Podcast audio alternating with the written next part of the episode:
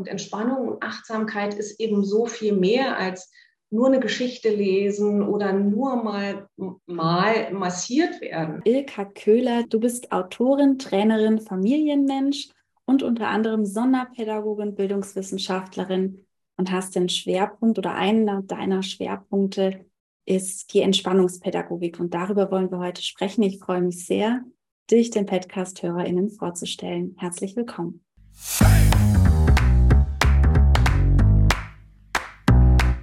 Wissen und Inspiration für das Sozialwesen. Viel Spaß mit dem eMpower Podcast. Ja, ich finde es ganz schön, wenn wir zuerst mehr über dich erfahren können. Du hast ja wirklich wahnsinnig viel in petto, ganz, ganz viel gemacht im Bereich der Pädagogik, besonders ja im Kindesalter, aber auch als Trainerin mit Erwachsenen gearbeitet.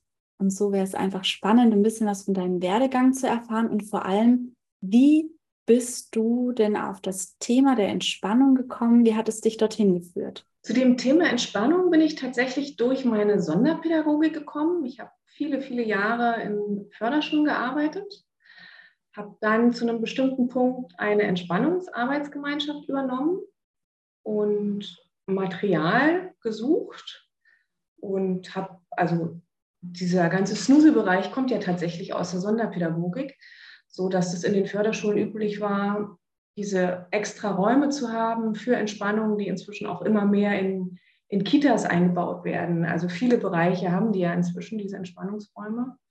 Und es war zum damaligen Zeitpunkt tatsächlich noch relativ neu, nenne ich es mal. Also es ähm, war wirklich der Einzug in, in die Sonderpädagogik und wir hatten mit unseren Schülern, die ja sehr ähm, basal stimuliert wurden, weil sie einfach nicht sprechen konnten, weil sie sich nicht äußern konnten, diese Arbeitsgemeinschaft eingeführt, dass sie dann eben über die Haut ähm, stimuliert wurden, also auch als Form von Kommunikation wird es ja angesehen.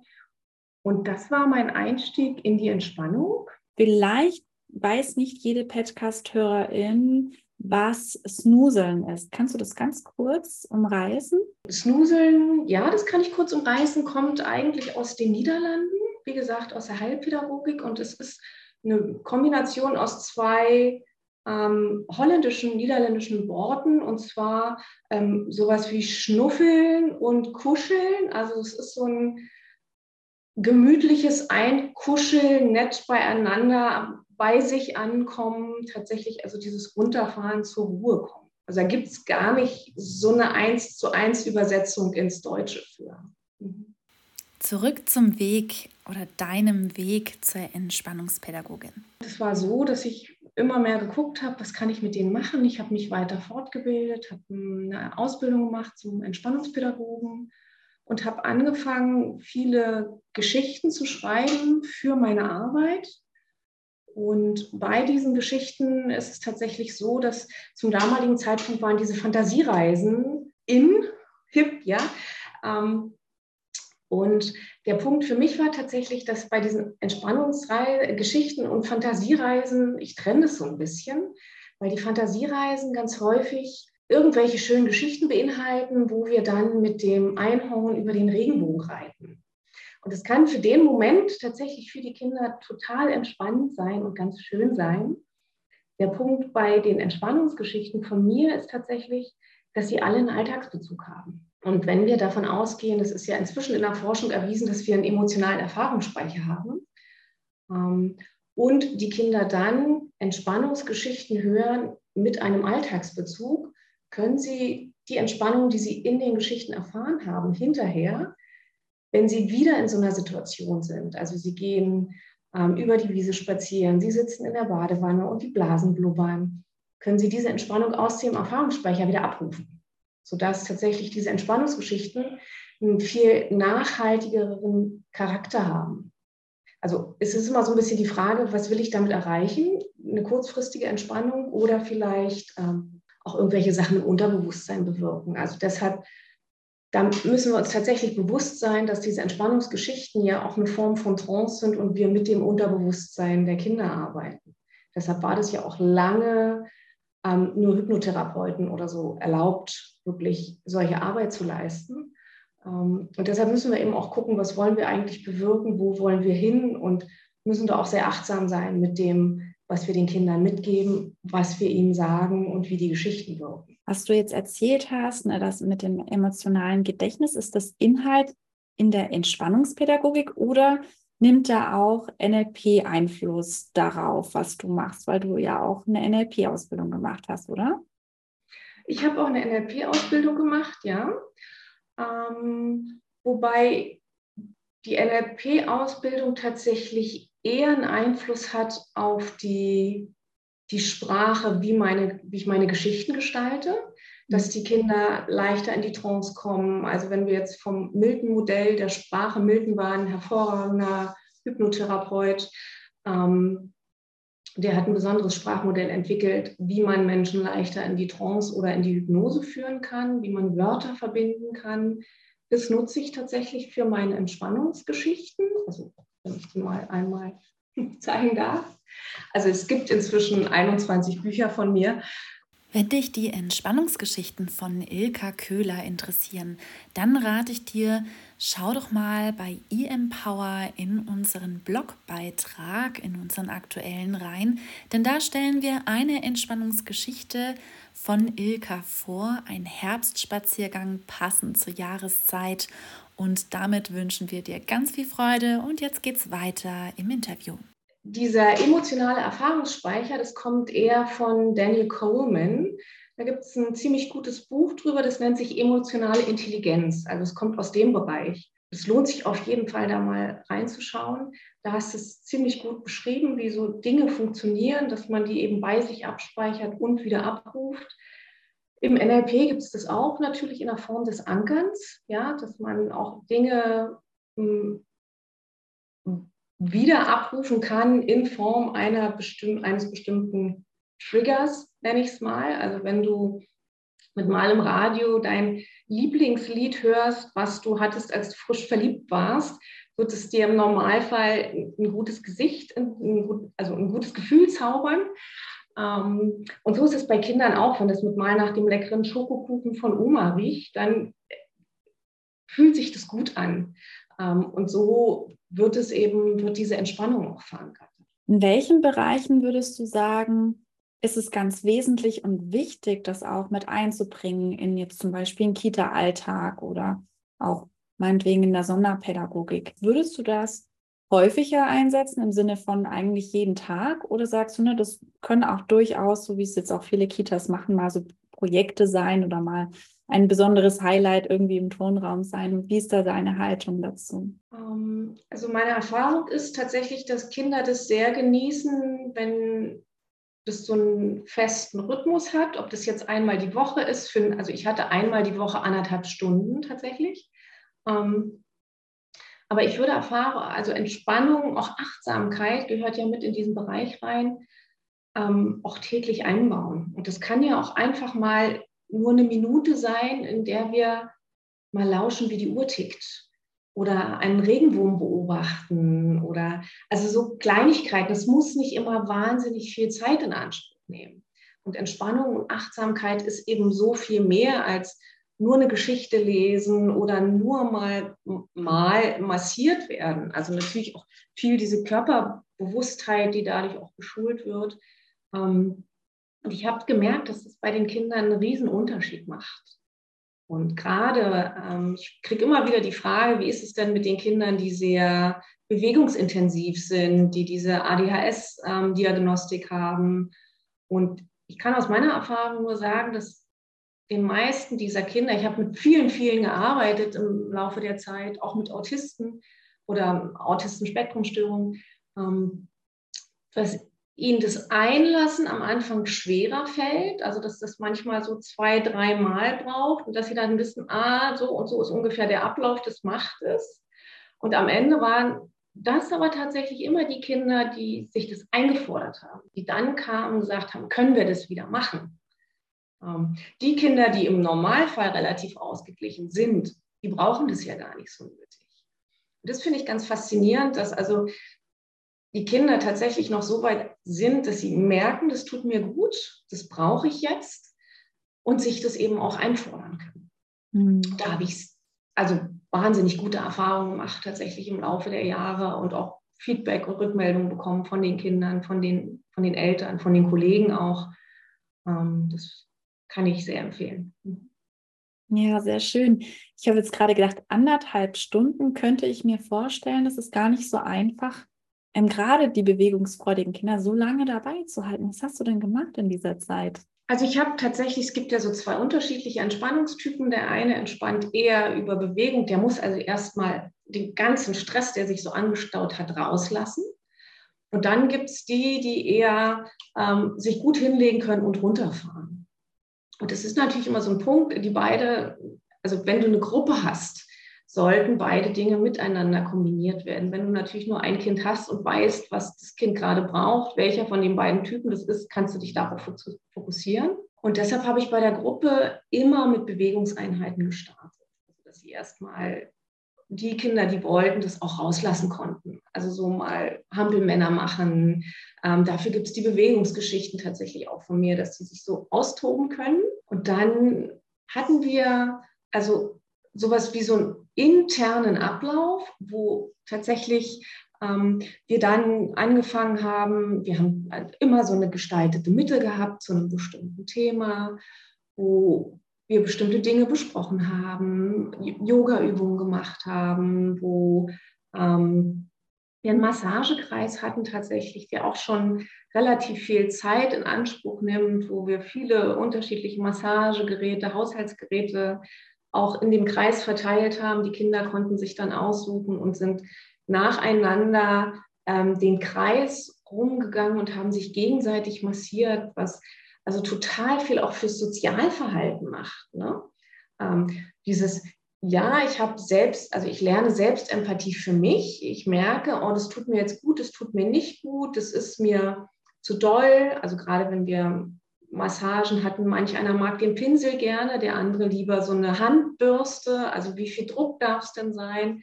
Dieses auf sich selbst achten, aber eben auch die Empathie dem anderen gegenüber was mag der denn? Wie möchte der das gerne haben? Und das kann ganz anders sein, als ich das mag. Das hat viel gemacht. Also diese Massagekreise, die wollten, haben sie sich immer eingefordert. Das nimmt viel Zeit in Anspruch. Ähm, wir haben immer eine längere Entspannungsgeschichte auch gemacht.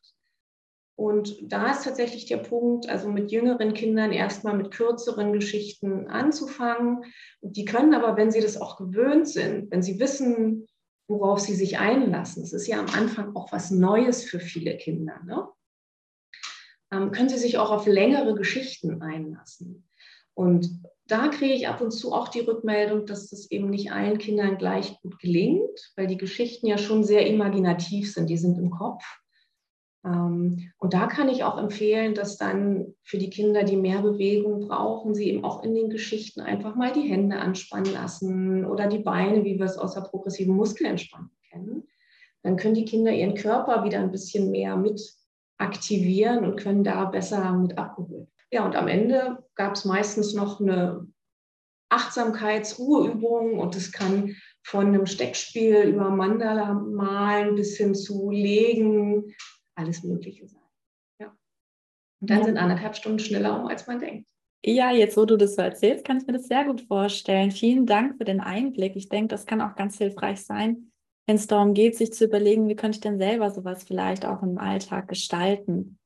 Jetzt hast du am Anfang gesagt, es war früher vor allem auch, also gerade diese Entspannungsgeschichten oder Fantasiereisen, Hypnotherapeuten und Therapeutinnen vorbehalten. Würdest du sagen, das kann jede und jeder in die Arbeit mit einfließen lassen oder selber anwenden oder braucht man dafür einfach ein bestimmtes Grundwissen auch? Ähm, also ich denke, es ist eine Frage der Haltung. Also wenn ich mit einer positiven Haltung rangehe an das Kind und wenn ich achtsam bin mit meiner Sprache, mit dem, was ich dem Kind mitgebe, denke ich, dass das jeder lernen kann und jeder machen kann. Was mir häufiger auffällt, ist, dass ähm, Entspannungsgeschichten tatsächlich relativ schnell gelesen werden oder dass dann zwischendurch der Rannte durch die Gegend, ich denke, es ist jetzt gerade gar nicht so entspannend eigentlich, ähm, dass solche Dinge passieren. Das ist einfach so. Ähm, es ist eben auch da immer die Frage, was will ich bewirken am Ende? Worum geht es mir tatsächlich? Ähm, wir sollten tatsächlich aber, wenn wir Entspannungsgeschichten, Fantasiereisen, wie auch immer nutzen, immer darauf achten, dass sie positiv und lösungsorientiert formuliert sind. Und das meine ich auch mit einer Haltung. Also so, so ein paar Grundkenntnisse sind durchaus sinnvoll, um am Ende eben auch ähm, den Kindern was Gutes mitzugeben. Ich habe eine Ausbildung als Yogalehrerin auch gemacht und habe die Erfahrung gemacht, dass bei einigen Erwachsenen auch so Widerstände da sind, sich auf sowas wie Fantasiereisen einzulassen, wenn einem jemand anders erzählt, was man sich jetzt vorstellen soll. Gibt es das bei den Kindern auch? Hast du da auch schon mal so eine Erfahrung gemacht oder würdest du sagen, das ist auch was Erwachsenes? Also ich habe bei den Kindern tatsächlich mehr die Erfahrung gemacht, dass der eine diese Körperlichkeit braucht. Also die nennen wir im NLP eben die Kinestheten. Sie müssen das wirklich fühlen.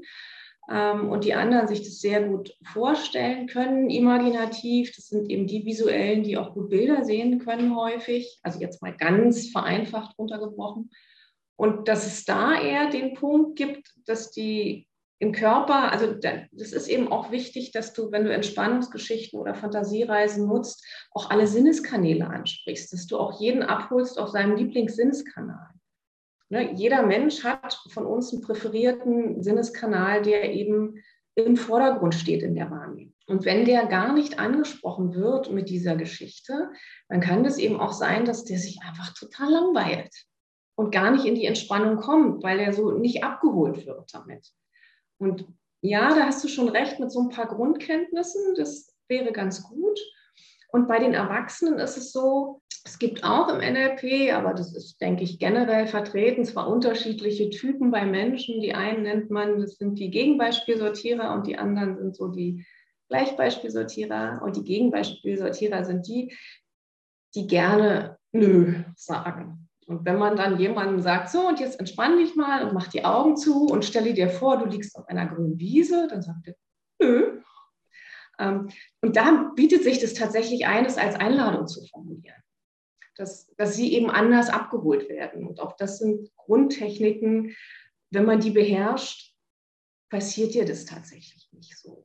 Ja, das ist ein guter Tipp, das für die Leute, als Einladung zu formulieren, dass du sie eben auch mit abholen kannst und dass sie sich entscheiden können, möchte ich oder möchte ich nicht. Und nicht dieses, du machst jetzt, weil dann werden sie häufiger Nein sagen. Ja, vielen Dank. Gibt es etwas, was ich nicht gefragt habe, was dir wichtig ist noch in Bezug auf Entspannung, was du auf jeden Fall gerne teilen möchtest oder wozu du auch hier den Podcast gerne nutzen möchtest? Ähm, was ich tatsächlich immer wieder habe, auch bei meinen Seminaren, also ich gebe ja auch viel Entspannungsseminare und ich bin viel auch in Kita-Einrichtungen unterwegs. Und wenn ich mir angucke, mit welcher Reizüberflutung unsere Kinder heutzutage konfrontiert sind, glaube ich, ist Entspannung immer notwendiger. Also das ist so eine Sache, die tatsächlich so langsam, also sich Gott sei Dank auch in den Köpfen der, ähm, ich nenne es mal Normalbevölkerung, ähm, eingeschlichen hat, dass das nicht mehr nur was ist für spezielle Leute, sondern dass das Kinder generell brauchen. Und wenn ich mir was wünschen darf, ist, dass wir als Pädagogen und als Eltern da auch ein bisschen mehr den Blick drauf haben und uns einfach ab und zu mal auf Kinderaugenhöhe begeben und gucken, wie sieht denn der Raum ringsherum aus? Habe ich hier überhaupt einen Quadratmeter Luft? an der Wand möglicherweise, wo meine Augen auch einfach mal ruhen können? Oder ist alles voll mit Bildern, mit Aufregung, mit Farben? Wenn ich natürlich so eine Kita ähm, viel mit Rot, mit Bewegungsfeuerfarben ähm, bemale, dann muss ich mich gar nicht wundern, dass am Ende die Kinder eben auch so viel Bewegung und Feuer haben. Also da einfach auch nochmal viel mehr Achtsamkeit, da sind wir wieder bei dem Wort, mitzubringen und zu gucken, weil dann bedarf es am Ende dieser langen Entspannungseinheiten gar nicht, weil die Kinder eben im Tagesablauf ganz anders zur Ruhe kommen. Auch diese ähm, Geräuschbelästigung, die häufig einfach da ist mit irgendwelchen Kinderpartyliedern, die dann noch die ganze Zeit permanent quer laufen das ist eben nichts, was in einer Frequenz spielt, die uns zur Ruhe kommen lässt. Übrigens, wusstest du, dass wir alle Patchcast-Folgen auch in Videoform auf YouTube haben? Gib dazu einfach Innovation E-Empower also mit Doppel-E, bei YouTube ein und dann findest du die Folgen und kannst so die Gästinnen und Gäste, die interviewt werden, auch mal ja visuell erleben. Viel Spaß dabei. Und ich glaube, da ist so ein bisschen Bewusstwerdung nochmal auf diese Themen ganz schön, weil es für die Kinder generell dann auch im Alltag entstanden ist. Ja, da sprichst du was ganz Wichtiges an. Ich habe gerade gedacht, wo ja viele versuchen, das dann auch so gemeinsam zu lernen, in der Stille zu sein. Das ist ja dann so der Zeitpunkt des Vespers, kurz davor oder kurz danach irgendwie, dass man gemeinsam in der Ruhe ist. Hättest du da einen Tipp vielleicht auch für die Praxis, weil es ja doch häufig auch ein Punkt ist, der sich gar nicht so einfach gestaltet? Die Ruhezeit vorm Kaff vor der, also Kaffeepause ist es bei uns, ähm, quasi diese Schlafenszeit, die für manche Kinder zum Schlafen genutzt wird. Ähm, die habe ich viel mit Geschichten begleitet und es müssen keine Entspannungsgeschichten sein. Es kann auch ein normales Buch vorlesen sein, also kein aufregendes, ähm, aber so ein, ein, ein, schönes Kinderbuch gemeinsam vorlesen. Aber es können, können auch Dinge sein. Es gibt diese, diese Öl, also früher waren es diese Lavalampen, die sind leider sehr heiß, da muss man so ein bisschen vorsichtig sein, aber man kann eben auch Flaschen mit Öl gestalten wo das so hoch und runter tropft, dass die Kinder das beobachten können. Ein Aquarium, wo sie Fische beobachten können. Ähm, da tatsächlich Entspannungsmusik laufen lassen im Hintergrund. Klassische Musik, die entspannend auf uns wirkt. Es muss nicht jetzt irgendeine phänomenale neue Erfindung sein. Ja, da gibt es ja ganz viele Sachen. Ähm, ich würde ein bisschen gucken bei diesen bei der Musik im Hintergrund, dass vielleicht nicht unbedingt Wassergeräusche oder so bei sind, weil der eine dann verstärkt zur Toilette muss. Ja, also da einfach mal so ein bisschen nach den Befindlichkeiten gucken. Aber das ist so meine Erfahrung, die ich gemacht habe, dass das so kleine Bausteine sind. Auch ähm, ätherische Öle tatsächlich im Diffuser. Da gibt es eben auch Düfte, die für die Entspannung gut sind sowas mit einzubauen. Und wenn dann ein Kind ruhig in der Bauecke sitzt und seine Bausteine vor sich hin baut und dabei aber hervorragend runterfährt, weil außenrum alles ruhig ist, ist es ja das Beste, was wir ihm mitgeben können. Ja, total schön, dass du das jetzt gerade auch nochmal gesagt hast, dass es da einfach auch diese Individualisierung gibt. Ne? Und oftmals ist es ja, wenn wir das zulassen, finden die Kinder auch so ihren Weg dann. Du hast ja wahnsinnig viele Bücher geschrieben, also sowohl ganz praktische als auch es gibt viele fachliche Artikel von dir. Können wir da noch mal kurz drauf eingehen? Was gibt es da so von dir und ähm, hast du da vielleicht auch so ein, zwei Tipps, wo du sagen würdest, also gerade jetzt im Kita-Bereich wäre das was, das wäre wirklich toll, damit mal einzusteigen oder sich damit auseinanderzusetzen? Also es gibt tatsächlich diese Reihe von mir beim Buchverlag Campen. Da habe ich das eine hier vorhin schon hochgehalten. Da gibt es, das sind fünf Hefte. Und zwar, eins, hier habe ich jetzt vier, das andere ist gerade unterwegs. Äh, Yoga-Geschichten, Bewegungsgeschichten. Also das ist für die Kinder, die eben diese Bewegung brauchen. Dann gibt es Entspannungsgeschichten und Massagegeschichten und wir haben noch Klanggeschichten, weil einfach Klang auch eine wundervolle Sache ist. Also auch einfach mal Klangschalen anzuschlägeln und dem Ton zu lauschen. Das ist auch so eine ein Minuten Achtsamkeitsübung mit Kindern. Das geht so wunderbar und das, da passiert was im Raum. Also es, es fährt wirklich runter. Ähm, so diesen, der Satz, der ist ganz viel in Kitas tatsächlich, da also kriege ich auch häufig bei den Seminaren die Rückmeldung, ach, wir arbeiten mit deinen Geschichten. Das freut mich immer sehr. Ähm, und dann sind, hiervon gibt es zwei, und das sind Entspannungsgeschichten und Mutmachgeschichten. Und also was tatsächlich dabei ist, zum Einsteigen hattest du ja gefragt, ich weiß gar nicht, ob man das sieht, also die sind tatsächlich alle so, die sind erstmal nach Jahreszeiten sortiert, sodass man auch schnell mal gucken kann. Und hier sind immer die Atempausen drin ähm, gekennzeichnet, entweder mit Pünktchen oder mit einem Punkt, dass der Vorleser eben auch weiß, oh, hier ist jetzt ein Stopp. Also hier darf ich auch gerne mal ruhiger werden, anders atmen ähm, und den Kindern die Zeit auch lassen und den Raum geben. Und das Schöne ist ja, wenn wir das machen mit den Kindern, fahren wir ja automatisch mit runter.